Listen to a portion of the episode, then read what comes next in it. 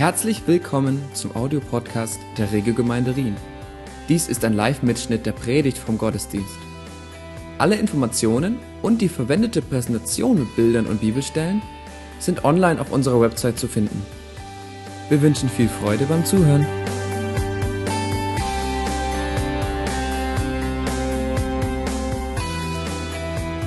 Ich bin froh und dankbar, dass ich wieder etwas mehr unter den Lebenden sein kann, auch wenn ich äh, immer noch etwas schwächle. Und hoffe, dass ich durch die Predigt komme. Wenn nicht, wird's dann äh, noch meine, äh, hängen wir noch eine Worship-Zeit dran. Danke für jedes eurer Gebete, das gesprochen wurde. Wenn du gar nicht mitbekommen hast, dass ich krank war, dann danke, dass du gebetet hättest, wenn du es gewusst hättest. Da gehe ich mal einfach von aus. Was habe ich gehabt? Einen klassischen Fall der Männergrippe. Kennt ihr die Männergrippe? Es gibt eine ganz normale Grippe und es gibt eine Männergrippe. Das ist ja auch bei Ärzten inzwischen eine eigene Kategorie. Männergrippe ist immer schlimmer, ist immer schmerzhafter und verdient viel mehr Mitleid als die gewöhnliche Grippe.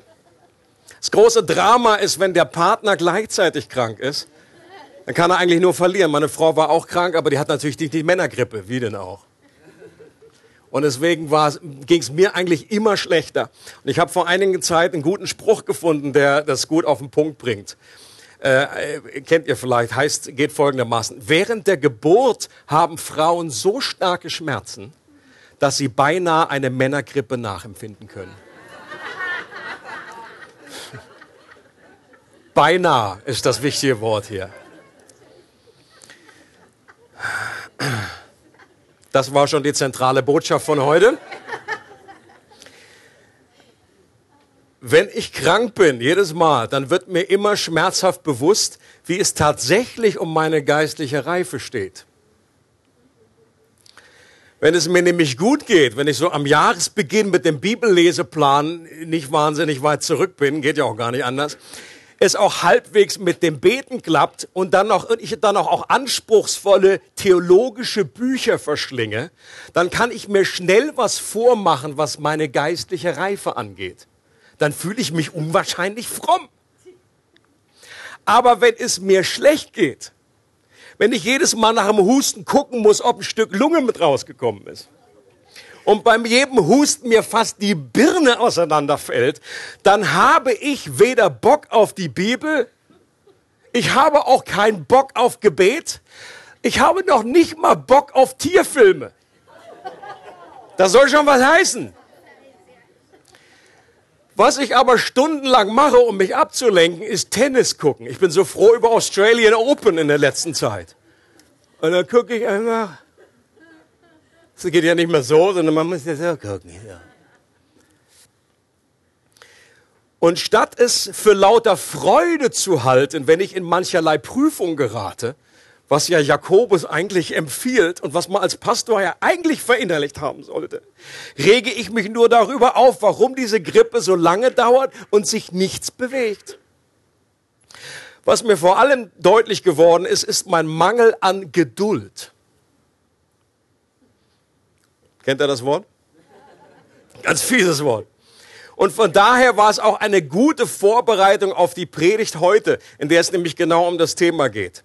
In unserer Serie über den Jakobusbrief, die uns noch bis zu den Skiferien begleiten wird, beleuchtet Jakobus diesen Aspekt der Geduld und macht dadurch deutlich, wie wichtig die Geduld in der Kultur des Königs ist dass der König Geduld in uns als Frucht des Geistes hervorbringen möchte und Gemeinde ein Ort sein sollte, an dem Geduld kultiviert wird und wächst.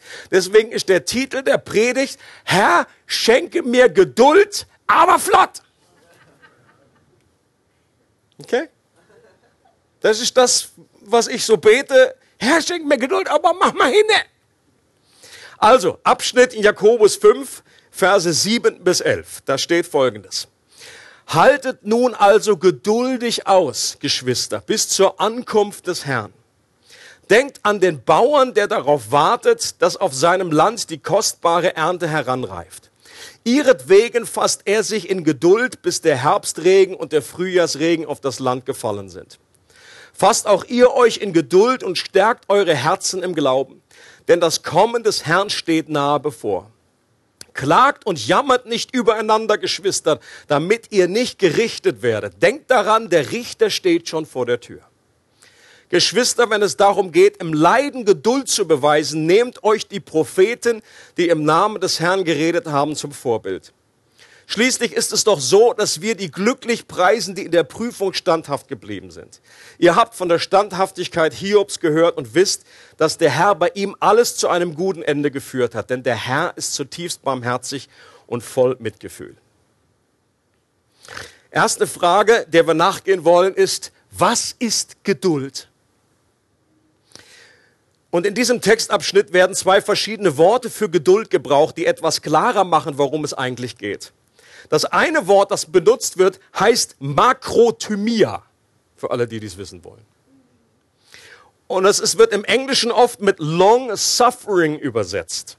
Und dieses Wort dort deutet darauf hin, dass Geduld meist mit Leiden, mit Schwierigkeiten zu tun hat. Nur dann braucht man Geduld, wenn irgendwie etwas schwer ist, wenn etwas schwierig läuft. Und das andere Wort ist Hypomone. Und das beschreibt eine Standhaftigkeit mitten in Prüfung. Ist meistens auch als ein militärischer Begriff. Wenn jemand gesagt hat, okay, diesen, diesen Posten hier, den sollst du besetzen und dann sollst du nicht von weichen, da sollst du standhaft bleiben, komme was wolle. Eine Festigkeit trotz aller Widrigkeiten. Jakobus beschreibt auch das Gegenteil von Geduld. Wenn er sagt, wenn wir übereinander klagen und jammern, das ist das Gegenteil von geduldig sein. Klagen und jammern, murren und seufzen übereinander. Und hieran wird deutlich, dass Geduld einerseits mit dem Umgang mit anderen Menschen zu tun hat. In dem Textzusammenhang geht es darum, dass die reicheren Christen damals die Ärmeren schlecht behandelt, ja sogar ihre Löhne nicht bezahlt haben. Das ist der textliche Hintergrund hier beim Jakobus. Und Jakobus sagt zu ihnen, dass sie nicht mit Murren und Klagen darauf reagieren sollen, sondern geduldig sein sollen, dass sie nicht Gleiches mit Gleichem vergelten sollen, dass sie sich nicht vom Bösen besiegen lassen sollen, sondern das Böse mit Gutem überwinden sollen. Jeder, der bei der Kivo mal dabei war, der weiß, wo das steht. Lass dich nicht vom Bösen besiegen, sondern wir siegen dem Guten. Römer 12, Vers 21. Nun ist es schwer genug, wenn einen irgendjemand, irgendjemand ungerecht behandelt. Aber noch schwieriger ist es, wenn das ein Bruder oder eine Schwester im Glauben ist. Stimmt's?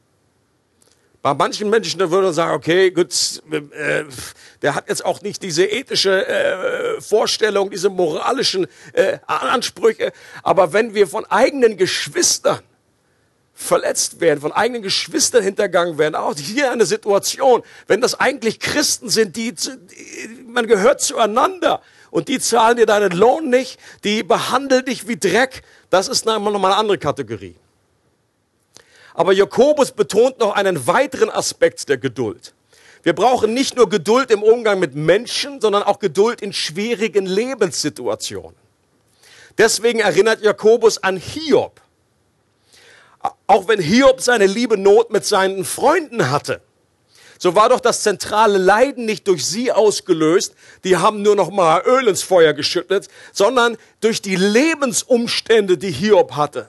Sein Besitz ging flöten, seine Familie starb, seine Gesundheit, alles ging den Bach runter. Und die große Geduldsherausforderung von Hiob war, trotz all dieser furchtbaren Lebensumstände nicht an Gott zu verzweifeln und nicht bitter zu werden. Zu klagen, ohne Gott anzuklagen. Das war die große Geduldsherausforderung. Nächste Frage ist, warum ist Geduld so wichtig? Warum betont das Jakobus? Warum gehört das zur Kultur des Königs? Ich würde mal behaupten, dass fast jedem Menschen einleuchtet, dass Geduld etwas Gutes ist. Okay, da kannst du eine Umfrage machen, da muss ich noch nicht mal Christ zu sein. Fragst du Leute, die sagen, jawohl, Geduld ist eine erstrebenswerte Tugend. Fast jeder kann nachvollziehen, dass Ungeduld zu dummen Entscheidungen führen kann. Und Menschen unangenehm und oberflächlich sind, wenn sie nicht gar nicht abwarten können, wenn sie un ungeduldig sind. Doch Jakobus sagt hier mehr, als dass Ungeduld einfach nur unpraktisch ist. Jakobus sagt nicht, dass Ungeduld nicht so dolle ist, nicht hilfreich ist, aber hey, das ist doch menschlich, das hat doch jeder, hat doch jeder mit zu kämpfen. Nein, er verharmlost das in keiner Weise, sondern im Gegenteil unterstreicht er, wie wichtig Geduld ist, indem er an den Richter erinnert, der uns richten wird. Und das ist tough, dieser Textzusammenhang. Wenn Jakobus hier sagt, der Richter steht vor der Tür. Wenn wir übereinander klagen und jammern, wenn wir nicht Geduld üben, und ich habe keine Zweifel daran, zu glauben, dass Jakobus hier an die Aussage seines älteren Bruders aus der Bergpredigt denkt. Matthäus 7 sagt Jesus nämlich genau dasselbe. Verurteilt niemanden, damit auch ihr nicht verurteilt werdet. Denn so wie ihr über andere urteilt, werdet ihr selbst beurteilt. Und mit dem Maß, das ihr bei anderen anlegt, werdet ihr selbst gemessen werden. Das höchste Gebot ist die Liebe zu Gott und zu dem Nächsten. Und Paulus sagt in 1. Korinther 13, dass die Liebe geduldig ist. Dass die Liebe Geduld hat. Geduld ist eine Frucht dieser Liebe, steht in Galater 5. Und deshalb ist Ungeduld ein Zeichen für Lieblosigkeit und damit ein Verstoß gegen das zentrale Gebot. Und wir alle haben das erlebt, weil Gemeinschaft es an sich hat, dass diese Schlacke in unseren Herzen an die Oberfläche gespült wird, dass uns bestimmte Menschen frustrieren. Auf Palme bringen, dass die Knöpfe bei uns drücken, bei denen wir innerlich und äußerlich die Augen verdrehen und dass da Lampen angehen bei uns, die eigentlich nicht wirklich äh, angehen sollten. Ich habe das schon erlebt. Ich gucke jetzt keinen an. Nein, natürlich nicht unter uns. Nicht unter uns. Henry Nouwen sagt, äh, spricht eine Wahrheit aus, äh, die, die hart ist zu hören, aber ich glaube, stimmt. Gemeinschaft ist der Ort, an dem genau der Mensch lebt, mit dem man am wenigsten zusammenleben möchte. Herzlich willkommen in der Gemeinde. Und ich glaube, ihr kennt auch das, äh, was Rick Warren mal gesagt hat, dass jede kleine Gruppe, auch jede Kleingruppe, jede, jeder Hauskreis, Gott wird dafür sorgen, dass in jeder Gruppe eine Person ist, die jemanden echt auf den Keks geht. Und er hat auch gesagt, wenn du in seiner Kleingruppe bist und du findest aber keinen, dann bist du es wahrscheinlich selbst. Denn das ist ja auch die, die, die, die gute, demütige Art äh, zu verstehen, dass man selber auch die Person sein kann, die dem anderen einfach wahnsinnig auf den Keks geht. Warum? Weil wir uns alle nicht gefunden haben, weil wir irgendwie alle jetzt befreundet miteinander sind, äh, aus vom Natürlichen her, sondern das eine, was uns verbindet, ist die Beziehung zu unserem Herrn. Das ist das eine, was uns verbindet. Und äh, die Familie kannst du dir nicht aussuchen.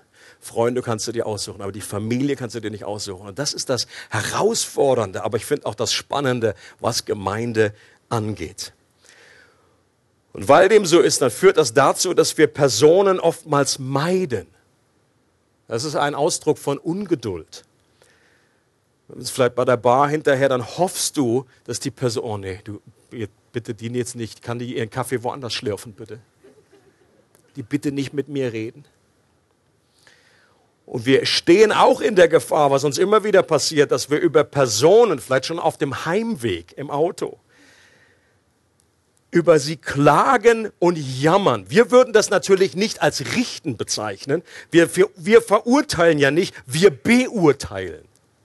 Das ist die ganz schlaue theologische Ausrede. Er sage, ja, natürlich gibt es einen Unterschied zwischen verurteilen und beurteilen. Manche Sachen muss man einfach beurteilen. Wenn ein falsches Verhalten da ist, wenn sündiges Verhalten ist, ist ja völlig klar. Aber so leicht ist es eine Ausrede, dass wir einfach doch jetzt zum Ausdruck bringen wollen. Wir sagen, ja, geteiltes Leid ist halbes Leid. Und ich habe da so eine Mühe mit dieser Person, die geht mir so auf den Sender. Das muss ich einfach mal mitteilen meiner Familie. Leute, wir weigern uns, so einer Person Geduld entgegenzubringen. Und das bedeutet eigentlich, wir weigern uns zu vergeben und Gnade zu gewähren. Und deshalb ist Ungeduld ein Verstoß gegen das Gebot der Liebe. Wenn wir Menschen einfach nicht gnädig und geduldig gegenüber sind, dann ist es ein Ausdruck dafür, dass wir sie innerlich irgendwie aufgegeben haben. Wir haben sie abgeschrieben, gesagt, da ist Hopfen und Malz verloren. Aber Gott hat die andere Person nicht aufgegeben, genauso wie er uns nicht aufgegeben hat. Und er hat Geduld mit der anderen Person, wie er Geduld hat mit uns. Du steh gleich wieder auf. Wenn wir uns in schwierigen Umständen befinden, dann ist Ungeduld ein Ausdruck des Unglaubens und der mangelnden Demut. Das steckt letztendlich dahinter. Wir schimpfen über Umstände und klagen Gott an. Wir sagen letztendlich, wir sind nicht überzeugt, dass Gott dieses Universum richtig führt und richtig leitet. Wir könnten da einen besseren Job machen. Wir sagen damit, es ist die Arroganz, der Stolz, der dahinter steckt. Gott, du hast keine Ahnung, was du da gerade tust. Das passt mir einfach nicht, das schmeckt mir nicht, dein Timing ist nicht richtig. Irgendwie hast du die Zusammenhänge nicht richtig erkannt. Und etwas, was ich während meiner Krankheitsphase mir immer, mein innerer Dialog ging ungefähr so, Gott, was ist hier los? Was soll das? Warum lässt du das zu? Männergrippe. Furchtbar. Ich meine, eine Woche krank sein ist ja okay, aber das geht jetzt schon die zweite Woche und die Medikamente wirken überhaupt nicht. Ich habe noch nie erlebt in einer Krankheit, dass sich überhaupt nichts an den Symptomen verändert. Normalerweise hat man so ein bisschen so eine, so, so eine Veränderung, eine Verbesserung. Und das alte Bauernsprichwort, drei Tage kommt da, drei Tage steht da, drei Tage geht da. Bei mir ging überhaupt nichts. Das stand nur. Und die Ärztin war selbst total überfordert, hatte ich so den Eindruck, und hatte selbst überhaupt keine Ahnung, was da läuft. Sie hatte noch nicht mal ein Mittelchen. Ich habe hab gedacht, meine Güte, wir fliegen zum Mond. Und die kann mir noch nicht mal ein Mittelchen gegen meinen Husten geben. Was ist los in Deutschland? Das ist das End, die Ende, das End, die Endzeit. Und ich habe natürlich auch mit Gott äh, klare Argumente vorgebracht, sagen, Gott, ich muss hier bald wieder predigen. Ich meine, ich bin wichtig. Außerdem muss ich über das Thema Geduld predigen, also mach mal hinne. Ich bin schließlich im Auftrag des Herrn unterwegs. Selbst die Blues Brothers hatten nicht so viel Widerstand wie ich. Weiß nicht, wer den Film noch kennt? Alle über 40. Und wenn mir das schon bei so einer verhältnismäßig kleinen Grippe so ging, wie viel mehr ist das bei echten großen Herausforderungen? Leute, ich mache mir hier nichts vor. Das ist doch ein Witz im Vergleich zu dem, was andere durchmachen. Dann sehe ich nur, wie irgendwelche Flüchtlinge da fast erfrieren wenn sie irgendwie da in dem Zelt hausen und es ist total zugeschneit. Oder ich schaue in die Bibel, ich schaue übrigens, ich habe neulich wieder gelesen, äh, in dem vergangenen Jahr sind 90.000 Christen um ihres Glaubens willen gestorben. Das sind Herausforderungen. Und ich komme hier mit meiner Männergrippe. Oder andere, äh, wie ist das mit echten chronischen Krankheiten, die über Jahre gehen? Und wo es nicht so klar absehbar ist, ja, uh, da geht halt jetzt noch eine Woche, jetzt macht er nicht ins Hemd. Wenn der Traumpartner einfach nicht am Horizont erscheinen will. Wenn der Kinderwunsch oder ein neuer Job bisher ausbleibt und man lange getestet wird in seiner Geduld. Oder wenn ein neues Gemeindegebäude zum Greifen nahe ist und sich dann doch erstmal wieder in Wohlgefallen auflöst. Wenn wir an das Volk Israel in der Wüste denken, dann wird dort auch mehr als deutlich, dass Murren und Klagen kein Kavaliersdelikt waren, sondern dass diese wiederholte Sünde dazu führte, dass das Volk nicht ins gelobte Land hineinkam. Die haben nicht ihre Rettung verloren. Die sind nicht wieder zurückgefallen nach Ägypten, sondern sie sind einfach in der Wüste gestorben, sind nicht weitergekommen. Sie haben etwas von der Bestimmung verloren, wofür sie errettet wurden. Die steckten fest, es kam zu einem Stillstand in ihrer Entwicklung und in ihrem Wachstum. Das ist das Bild, was wir heute übertragen können. Und deshalb ist es so wichtig, dass Gott selbst durch die Schrift definieren darf, was ihm wichtig ist, was dem König gefällt, was ihm nicht gefällt, was sind seine Prioritäten. Wenn wir so lesen, Geduld, ja gut, gar Geduld, das ist, das ist schon auch wichtig. Aber niemand, wenn wir nicht die Schrift das definieren lassen, würde dem so eine Priorität geben, wie es die Bibel selber gibt. Und Jakobus hat verstanden, dass Ungeduld unsere Beziehungen vergiftet. Wenn wir uns weigern zu vergeben und keine Gnade gewähren. Er hat verstanden, dass wenn wir nicht, wenn wir Gott nicht vertrauen, sondern auf unsere eigene Weisheit vertrauen, dass das zur Unruhe und zu Ängsten führt. Ängste, die uns innerlich auffressen und uns zu Gefangenen unserer Selbstzentriertheit machen. Das soll es ja auch in christlichen Kreisen geben dass es Menschen gibt, die nur sich um sich selber drehen. Und ich glaube, das ist das, wovor die Bibel uns bewahren möchte, befreien möchte. Das ist mal die grundsätzliche Befreiung und Erlösung, wenn es bei der Wiedergeburt darum geht, dass wir nicht mehr nur um uns selber kreisen, sondern dass wir Gott in unserem Leben haben als neuen Fixpunkt, um den wir uns drehen können. Aber das bedeutet nicht, dass es jetzt ein Automatismus ist, dass Menschen jetzt absolut frei sind. Wir, es, es braucht noch eine eine Befreiung, einen Veränderungsprozess, dass wir mehr und mehr befreit werden von uns selbst. Und das geht nicht automatisch. Da braucht es unsere Mitarbeit. Da braucht es unser mit Gott zusammenarbeiten, sonst können wir auch immer wieder in Entscheidungen so treffen, dass wir doch wieder mehr und mehr bei uns sind und dass wir gefangen sind in unserer Ich-Sucht. Und das macht Menschen nicht wahnsinnig attraktiv. Wenn du mit Leuten redest, und ich, ich erlebe das immer wieder, und ich, vielleicht bin ich selber auch so einer. Wenn, wenn jemand eine, eine, eine Frage stellt, mir jemand irgendwie was sagt, du, wie geht's dir eigentlich, und also eigentlich überhaupt nicht interessiert ist daran, wie es mir wirklich geht, sondern will das nur als Sprungbrett benutzen, um einfach sein Zeugs loszulassen. Das ist so ein kleines Zeichen. Und bei manchen Menschen ist das so extrem, dass du willst im Grunde nichts mehr mit denen, mit denen zu tun haben, mit denen reden. Diese Ich-Sucht, die, sie ist ein Gift für Gemeinschaft. Und das ist der Kampf in unserer Seele, der Kampf um unser Herz. Und der wird täglich ausgetragen in vielen kleinen Entscheidungen. Entscheidungen.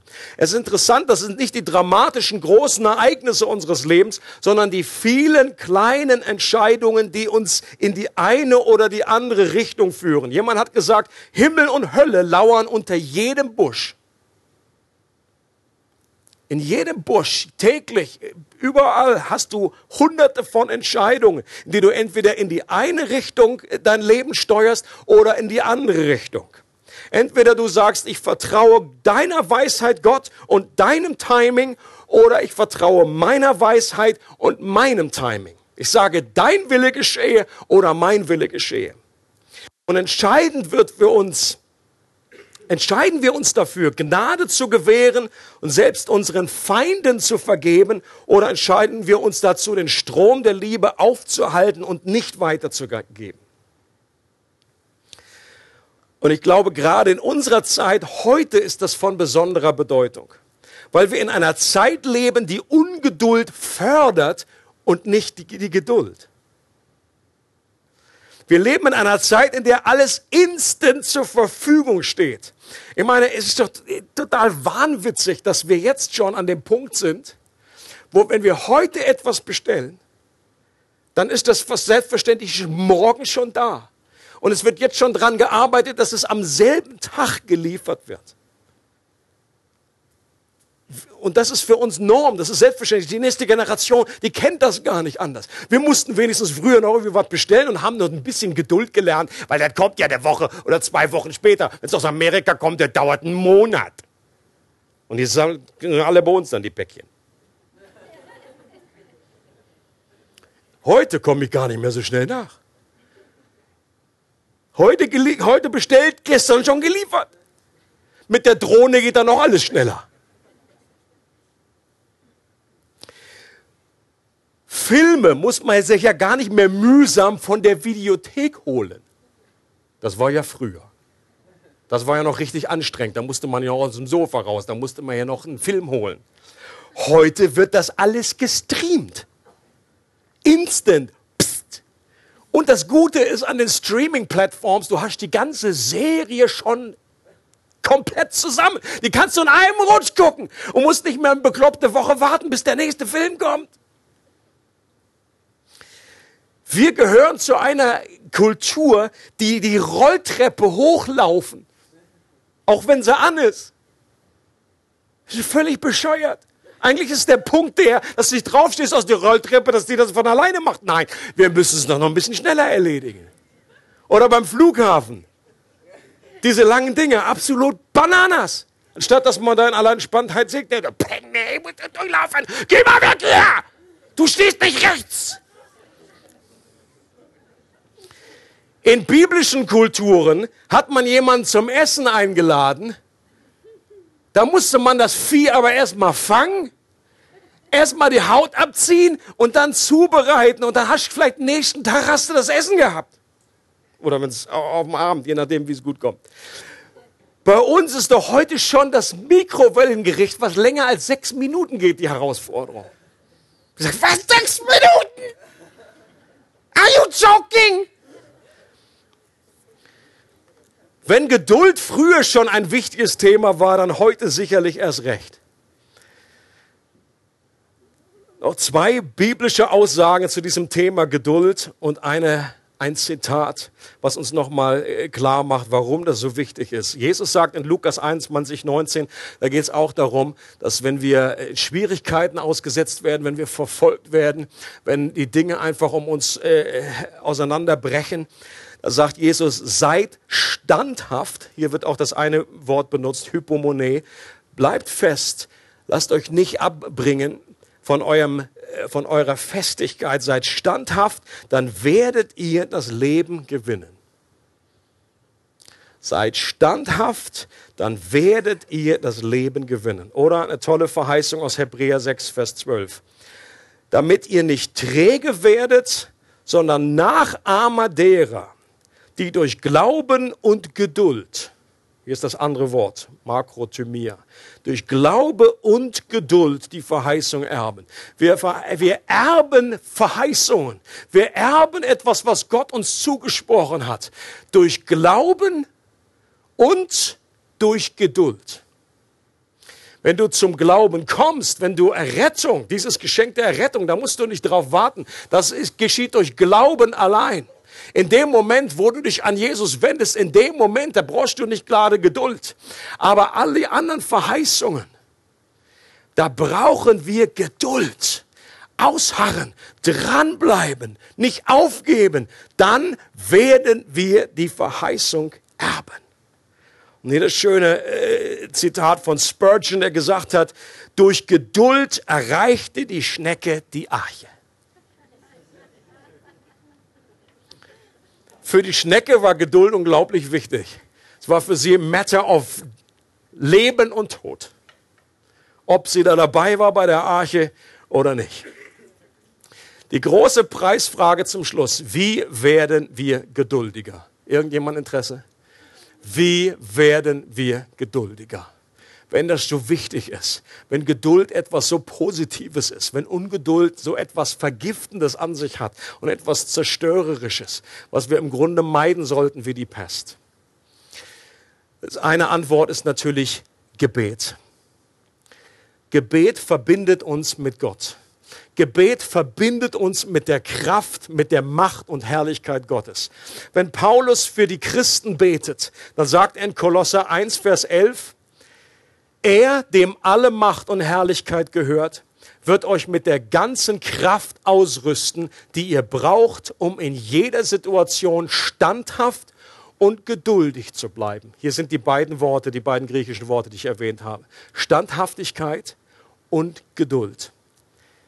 Er, dem alle Macht und Herrlichkeit gehört, wird euch mit der ganzen Kraft ausrüsten, die ihr braucht, um in jeder Situation standhaft und geduldig zu bleiben. Das heißt, wir schaffen das nicht von uns. Wir schaffen es nicht aus eigener Anstrengung. Wir müssen verbunden sein mit der Kraftquelle Gottes. Und durch Gebet müssen wir diese Kraftquelle anzapfen.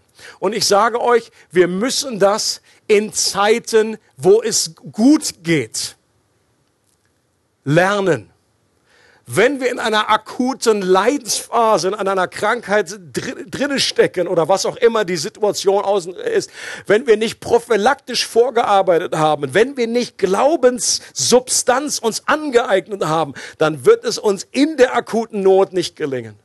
Weil es so oft, wenn es euch geht wie mir, dann haben wir einfach keinen Power. Wir haben keine Kraft für Gebet. Wir haben irgendwie, die Bibel hat, ich, vor lauter Kopf kann ich da gar nichts lesen. Wir müssen da vorarbeiten. Wir müssen uns dort äh, äh, rechtzeitig vorbereiten. Und der zweite wichtige Hinweis, da handelt es sich um die Schrift. Ich habe erst heute Morgen äh, vor dem Gottesdienst ein gutes Gespräch gehabt mit jemandem, der sagt, ich habe jetzt, wie es ja öfter ist, am, am, am Jahresbeginn, ist mal neu motiviert, ich will die Bibel lesen. Und die Person hat sogar gesagt, boah, das hat richtig gezündet, gefunkt. Ich habe einfach da Lust gehabt. Ich habe längere Zeit gelesen und es läuft. Und solange das läuft, let it flow. Sich vielleicht eine neue App runterladen, eine neue äh, Bibelübersetzung. Die Bibel ist einfach das, was uns hilft, um Geduld in unser Leben zu bekommen. Und ich sage euch warum. Was hier genannt wird, ist im Abschnitt. Die, Jakobus sagt, wir sollen uns die Propheten zum Vorbild des Leidens und der Geduld nehmen. Wir wissen nicht genau, welche Propheten er jetzt meint.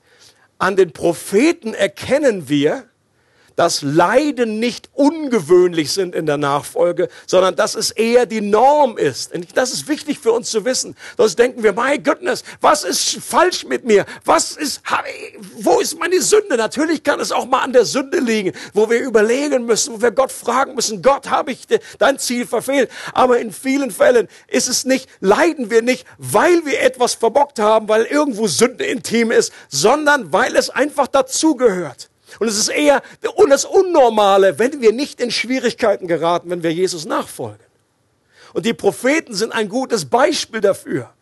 Jesaja zum Beispiel wird spektakulär berufen. Er sieht da den, äh, er sieht den Himmel offen, er sieht die Herrlichkeit Gottes. Und dann sagt Gott zu ihm, jetzt, wen soll ich senden? Jesaja sagt, yo, sende mich. Und dann sagt Gott zu ihm, du wirst zu dem Volk sprechen und sie, soll, sie werden hören und sie werden aber nicht verstehen. Sie werden sehen, aber sie werden nicht erkennen, damit sie nicht etwa umkehren und geheilt werden. Ja, was ist denn das für ein Auftrag? Das ist ja super.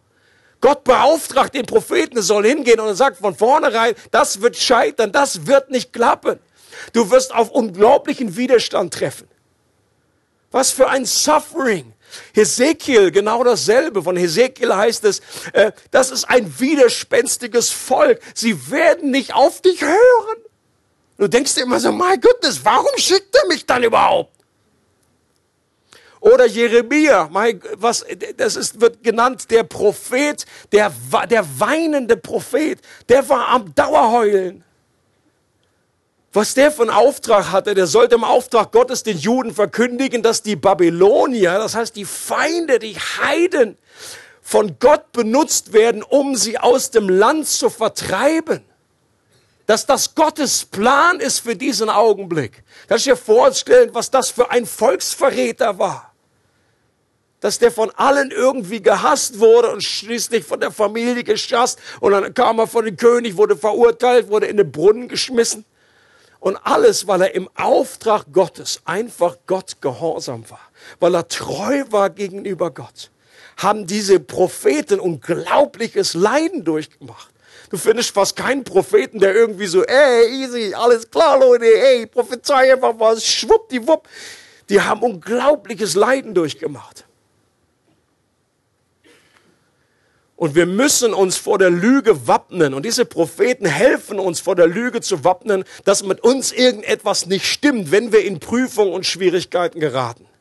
Und dass die Schwierigkeit ein Hinweis dafür sind, dass Gott uns nicht wirklich liebt, dass Gott nicht wirklich gut ist. Das ist doch die Hauptfrage, das ist doch die Haupt, das Hauptproblem in schwierigen Zeiten. Dass wir automatisch denken, oh Gott, äh, bist du nicht mehr für mich? Bist du nicht wirklich Gott gut? Bist du nicht wirklich voller Liebe und voller guter Absichten?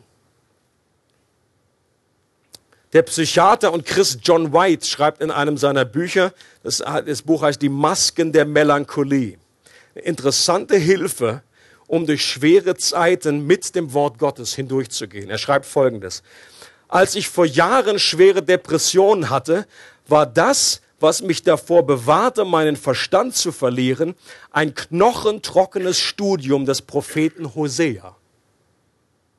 Wochenlang strich ich jeden Vormittag Stellen an, machte mir ausgiebige Notizen, ging historischen Anspielungen im Text nach und ganz langsam merkte ich, wie der Boden unter meinen Füßen wieder fester wurde. Ich wusste ohne jeden Zweifel, dass der Heilungsprozess mit meinem hartnäckigen Bemühen, den Bibeltext zu begreifen, zu tun hatte.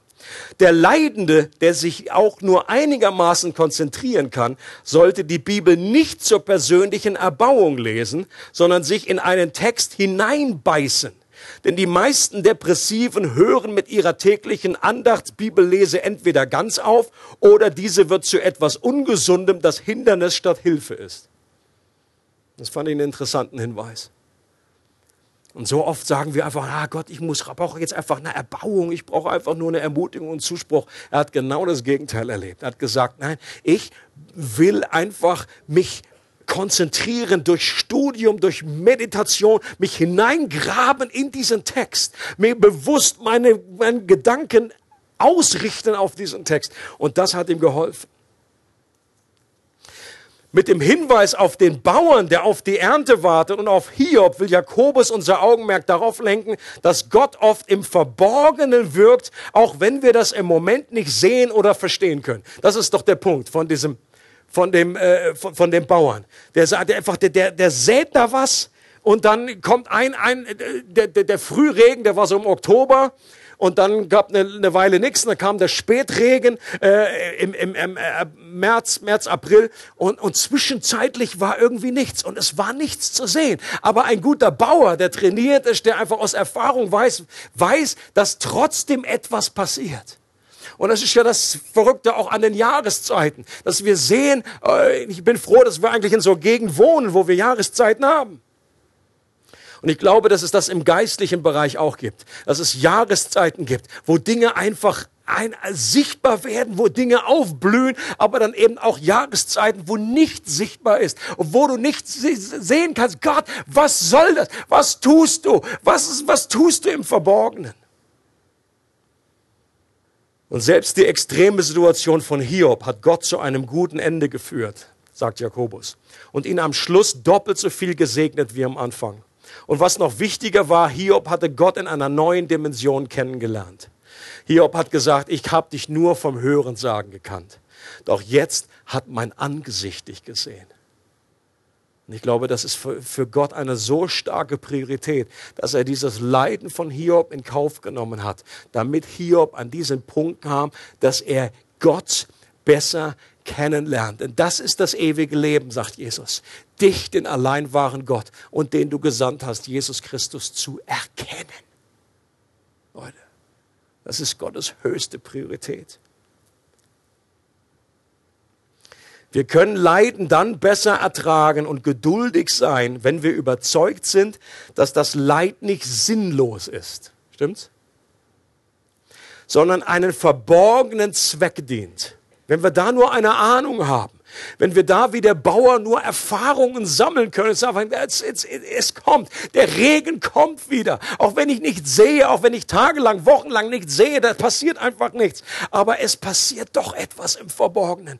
Und Gott wird etwas bewirken mit diesem Leid. Es gibt bei Gott kein sinnloses Leid.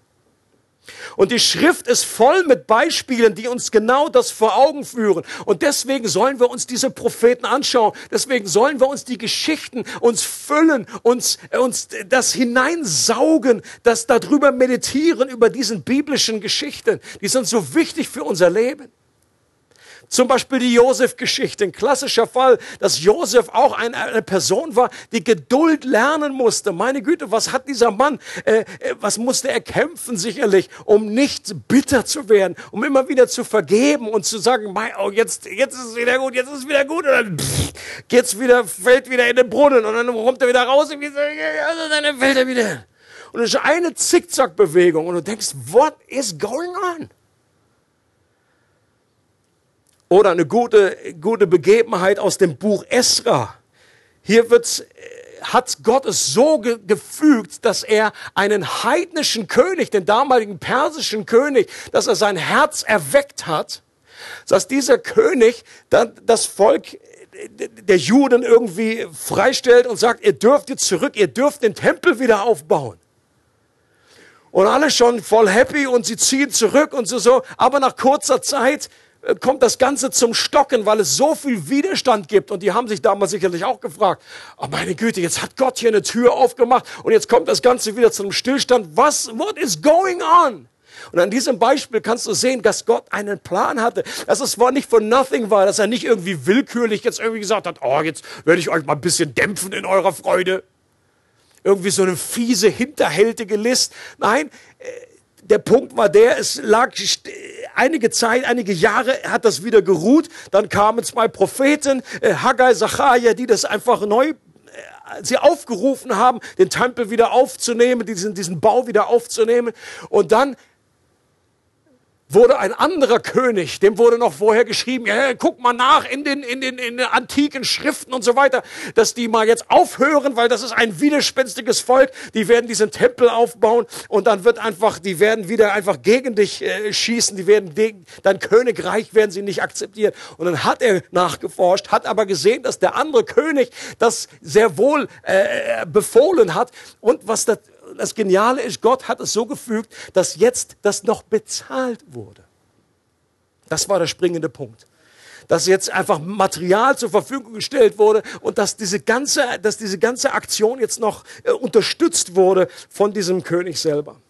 Und das ist einfach ein Beispiel nach dem anderen, die uns Mut machen, dass Gott hinter den Kulissen am Wirken ist obwohl ich selber nicht so der große lyrisch äh, äh, affine bin, der irgendwie von Gedichten sich wahnsinnig abholen lässt. Ich sage, wenn ich ein John Piper Buch lese und der schreibt auch immer irgendwelche Gedichte, dann überspringe ich immer. Das sagt mir irgendwie nichts. Irgendwie so ein Gedicht so, ja toll, das reimt sich. Aber hier, hier gibt's eins, was, was ich, what I like. Und ich lese es in Englisch vor, weil es hier viel besser ist. Äh, ursprünglich die deutsche Übersetzung äh, geht so. Man kriegt dann einfach mit, worum es geht.